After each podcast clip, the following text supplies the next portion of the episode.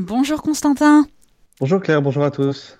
Nous sommes ravis de vous retrouver cette semaine donc pour découvrir, du moins en avant-première, la nouvelle édition donc de France catholique. Nous commençons donc cette nouvelle revue commentée avec un temps fort vécu récemment, à savoir le grand pèlerinage de Chartres. Alors dans France catholique, ce sont des jeunes qui s'expriment et que nous disent-ils? Oui, alors des jeunes parce que euh, la moyenne d'âge, euh, comme depuis de, nombreuses années, euh, est, de, 20 ans environ, ce qui est quand même un, point à souligner. Alors, nous revenons sur le, pèlerinage euh, de Chartres, et il se trouve que entre le moment où nous avons euh, fini euh, l'article et où l'article paraît, arrive à, nos abonnés et à ceux qui se procureront ce nouveau numéro de France catholique, il y a eu pas mal de, polémiques, notamment en ligne, avec des tribunes qui ont tantôt défendu ou tantôt malmené, dirons-nous, le pèlerinage organisé par notre âme de chrétienté. il faut dire qu'il est la cible de toutes les attentions et peut-être de toutes les convoitises, puisque c'était un très grand succès, avec 16 euh, 000 pèlerins qui ont marché euh, de Paris, de l'église Saint-Sulpice jusqu'à la cathédrale de Chartres. Et 16 000 pèlerins, c'est un record euh, selon Notre-Dame de, chrétienté. le pèlerinage a eu un, tel succès qu'on peut par exemple souligner qu'il a eu les honneurs du journal télévisé de TF1 qui a proposé plusieurs minutes de reportage en compagnie des marcheurs et de ces pèlerins. Euh, c'est donc pour cette raison notamment que nous avons interrogé euh, ces jeunes qui ont marché du, 27 au 29 mai. Alors il ressort euh, plusieurs choses. D'abord, ce qui a marqué ces jeunes, c'est le double sens de la marche, de cette marche vers Chartres. D'abord une marche physique qui consiste à quand même avaler plusieurs dizaines de kilomètres par jour, et également une marche spirituelle, puisque s'accompagne à cette notion de marche physique la notion euh, de pèlerinage et la notion de, pèlerinage euh, ici-bas. Vous savez, on dit que euh, les chrétiens disent qu'ils sont en pèlerinage ici-bas jusqu'au royaume des cieux, eh bien se mettre en route pour Chartres, pour ces jeunes, c'est un moyen de, rappeler que en, marchant, c'est un moyen de rappeler que euh, tout le monde est en, euh, route vers le, royaume euh, des cieux.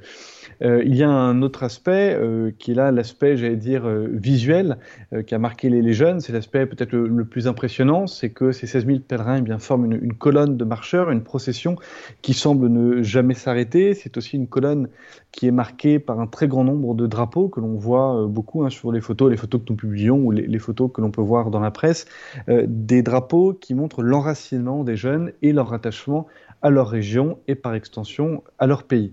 Alors le pèlerinage de Chartres, nous disent les jeunes, c'est aussi la douleur, puisqu'on parle quand même de 100 km de marche en deux jours et demi euh, à peu près. Là encore, euh, la douleur physique euh, est vue dans un sens on pourrait dire spirituel, puisque cette douleur, euh, nous disent ces jeunes que nous avons interviewés dans France catholique, cette douleur euh, est offerte. Il y a donc toute cette notion euh, d'oblation, pour employer un terme un peu, un peu technique, d'offrande des douleurs à des intentions diverses. Enfin, certains nous ont parlé de ce pèlerinage de, de Chartres comme un bon moyen pour chasser la tiédeur, puisque à force de ramer euh, à contre-courant euh, dans la société dans laquelle nous vivons, ces jeunes nous disent qu'on peut avoir tendance à se fatiguer et se retrouver euh, sur les routes de Chartres à marcher, eh bien, remet les idées en place et l'essentiel au cœur. Merci beaucoup Constantin et nous continuons avec un autre point intéressant, on peut dire dans la rubrique actualité, à savoir l'inscription des racines chrétiennes dans la Constitution française. Oui, alors si vous avez eu l'impression d'avoir déjà entendu ça quelque part, c'est normal, puisque l'idée revient régulièrement au gré de l'actualité.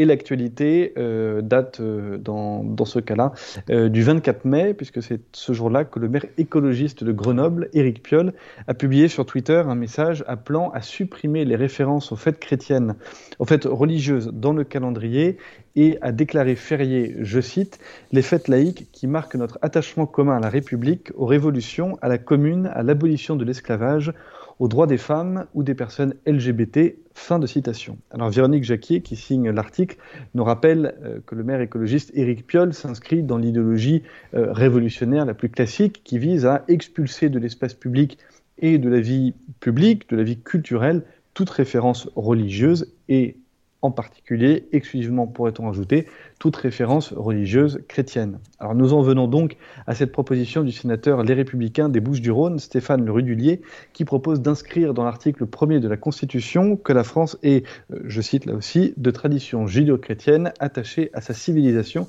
et à ses symboles. Alors, cette euh, volonté euh, d'amender la Constitution française a, recueilli le, soutien de 35 sénateurs. Euh, mais le plus important, souligne Véronique Jacquier, euh, qui signe l'article pour France catholique, est que cette initiative, qui n'aboutira vraisemblablement pas, euh, interroge, tout du moins, interroge l'impasse de la neutralité de l'État telle qu'elle est pensée et érigée depuis la Révolution française et qui s'est définitivement fixée en 1905 avec euh, la loi de séparation des églises et de l'État. Euh, cette impasse de la neutralité de, l'État euh, est la suivante. S'il est possible que l'État soit neutre sur le plan confessionnel, il paraît inenvisageable qu'il le soit aussi d'un point de vue culturel, pour la simple et bonne raison qu'une société régie uniquement par le droit et le marché eh ressemble davantage à une fiction libérale qui se heurtera un moment ou un autre à la réalité de la vie des hommes et notamment à leur attachement à leur culture et à la culture euh, de leurs ancêtres. Nous terminons un petit peu donc déjà ce point, euh, ce point actualité et nous continuons avec euh, le dossier.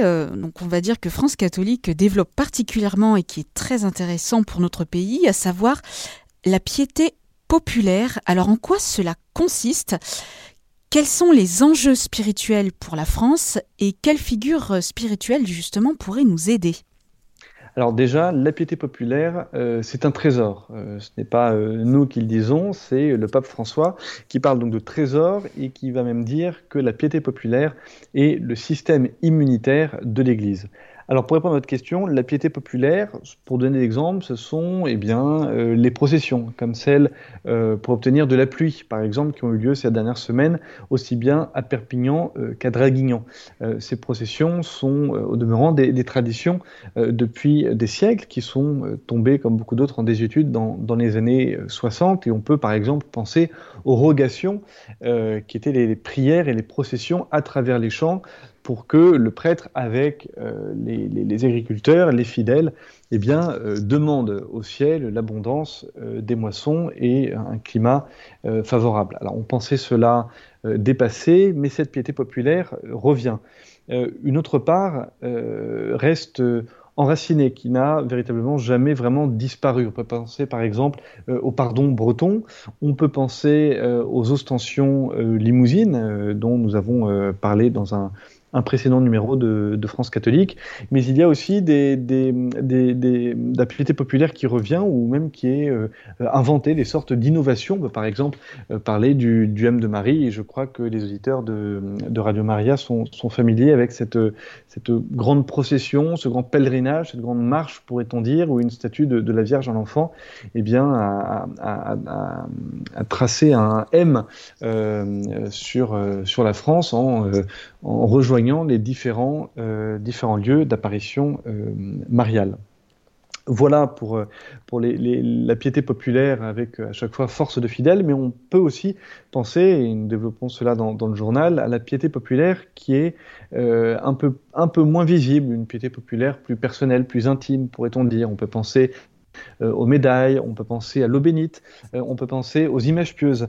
Alors il n'y a pas de, superstition, hein, il faut bien, euh, bien, bien souligner cela, il n'y a pas de pouvoir magique associé par l'Église aux médailles, à l'eau bénite, aux images pieuses, simplement un désir de placer son existence sous le regard de Dieu.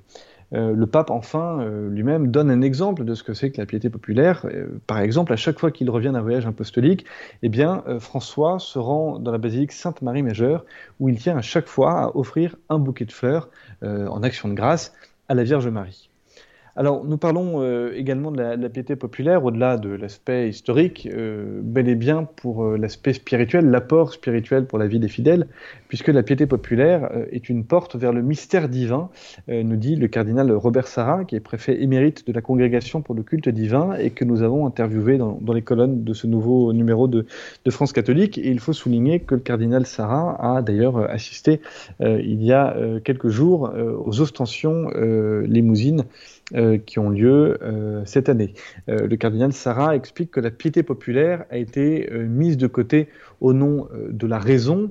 elle a suscité une méfiance de la part des clercs qui se méfiaient donc de l'aspect spontané de la piété populaire et qui croyaient y voir de la superstition sans voir l'attachement profond du peuple et des fidèles à la piété populaire. Euh, et c'est pour cela, nous explique le cardinal Sarah, euh, que, euh, que, toute la beauté, notamment de la piété populaire, réside dans le fait que l'attachement aux bénédictions, par exemple, est une façon de, de, refuser que tout passe dans notre vie par la technique.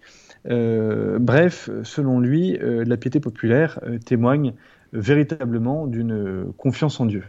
Alors, euh, c'est euh, notamment euh, pour toutes ces raisons que nous avons titré le, nouveau numéro de, France catholique en, disant qu'il s'agissait là de, la fin de l'enfouissement, puisque véritablement, on, semble assister à, à, la fin d'une époque et peut-être au début d'une autre. L'époque qui se termine, c'était l'époque où de nombreux clercs et de nombreux fidèles euh, croyaient, et sans doute, euh, sans aucun doute, était-il euh, était-il de bonne volonté, mais sans doute, hélas, un, peu, un peu naïvement, pensaient que ce qu'on appelait l'enfouissement, c'est-à-dire le fait de ne pas trop se montrer, de ne pas trop montrer sa foi catholique, eh bien, pouvait malgré tout euh, servir à évangéliser, puisqu'il y avait cette notion donc d'enfouissement qui fait référence euh, au, levain dans la pâte, et donc il fallait se fondre dans la société, ne pas trop montrer qu'on était catholique, et travailler, on va dire, euh, les tendances de fond de la société pour que la société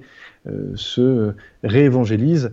on peut ne constater, hélas, que 60-70 ans après, que, que ce pari n'a pas forcément porté tous les fruits qu'il espérait porter et qu'en tout cas euh, revient donc un peu dans un mouvement de retour de balancier, tout ce mouvement euh, de piété populaire qui a euh, l'avantage de, de, toucher euh, très facilement, puisque ce sont souvent des processions qui ont lieu dans des espaces publics, donc euh, tout un chacun peut voir passer devant chez soi, devant sa fenêtre, euh, devant le local de, de son, le, bureau de son travail, peut voir passer une, une croix de procession, un prêtre, des fidèles, et peut donc s'interroger sur son, sur son rapport à la foi catholique. Bref, la piété populaire marque sans doute la, la, fin de, l'enfouissement, et c'est donc ce que nous développons dans, le dossier de ce nouveau France catholique.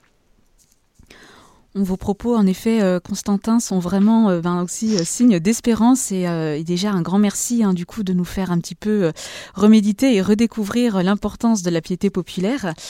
Donc pour terminer cette nouvelle édition de la revue commentée de France catholique, France catholique continue sa série sur les rois de France. La semaine dernière, donc, nous étions avec François Ier. Et cette semaine, nous sommes avec Henri II. Alors, qu'avons-nous à redécouvrir chez lui? Alors Henri II, c'est le roi des poètes, euh, comme euh, le dit Jacques Trémel Villers dans, sa chronique hebdomadaire euh, de France catholique. Pour le situer, Henri II est, mort en, 1559, donc on, se situe vraiment en plein dans le, dans le XVIe siècle. Quand on parle d'Henri II, euh, grosso modo, ce dont on se, se souvient, c'est qu'il meurt jeune, qu'il meurt d'une blessure à l'œil à la suite euh, d'un tournoi euh, donné pour le mariage de, de sa fille avec Philippe II d'Espagne. Mais ce que l'on sait moins, c'est qu'Henri II fut à l'origine d'une révolution littéraire dont les effets se font encore sentir aujourd'hui, puisque c'est sous son règne que naît le, le mouvement de, la Pléiade et qui va contribuer à euh, vraiment façonner et modeler le français tel qu'on connaît et tel qu'on le parle aujourd'hui.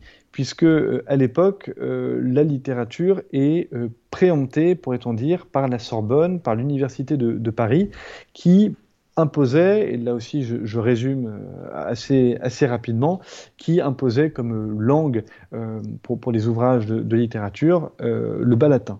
mais toute une génération d'auteurs, parmi lesquels Ronsard, Dubélé par exemple, eh bien, veut rompre avec ce style du bas latin, qui est le style officiel de, de, la cour, et qui veut eh bien, un peu bouger et revivifier la langue, et avec l'appui du roi Henri II et surtout euh, l'appui de la reine Catherine de Médicis, eh bien, euh, le français euh, prend son essor et avec lui tout un, des tas de, styles vont prendre aussi leur, essor. C'est par exemple là que l'amour courtois va, va, véritablement prendre sa, place. bref, la langue française va, connaître un essor jusqu'à l'avènement du classicisme avec Henri IV, Louis XIII et Louis XIV. Donc cette semaine, nous proposons aux lecteurs de, France catholique le portrait, on va dire, d'un roi euh, littéraire. Et ce qui est assez intéressant, quand on lit ces chroniques sur les rois de France semaine après semaine, on s'aperçoit que la politique et les arts sont, toujours liés. Et, et c'est peut-être euh, là encore une, piste euh, pour les dirigeants de notre époque. Qui était que, les grands dirigeants ont toujours à cœur de ne jamais, jamais délier, ne jamais séparer euh, dans, la politique, ce qui relève de la gestion de, l'État, la gestion de la cité et euh, la gestion euh, des arts, puisque c'est auprès de cet art notamment que les habitants du, pays, que le peuple ira se nourrir. Un grand merci euh, Constantin. Nous arrivons déjà au terme de cette émission. Je rappelle à nos auditeurs le site de France Catholique www.france-catholique.fr ainsi que la possibilité donc de suivre la revue sur Facebook et Twitter. Merci encore Constantin pour ce temps passé à l'antenne. Eh ben, merci beaucoup Claire et puis à la semaine prochaine. À la semaine prochaine, au revoir. Chers auditeurs, c'était la revue commentée de France Catholique. Retrouvez cette émission podcast sur notre site internet radiomaria.fr.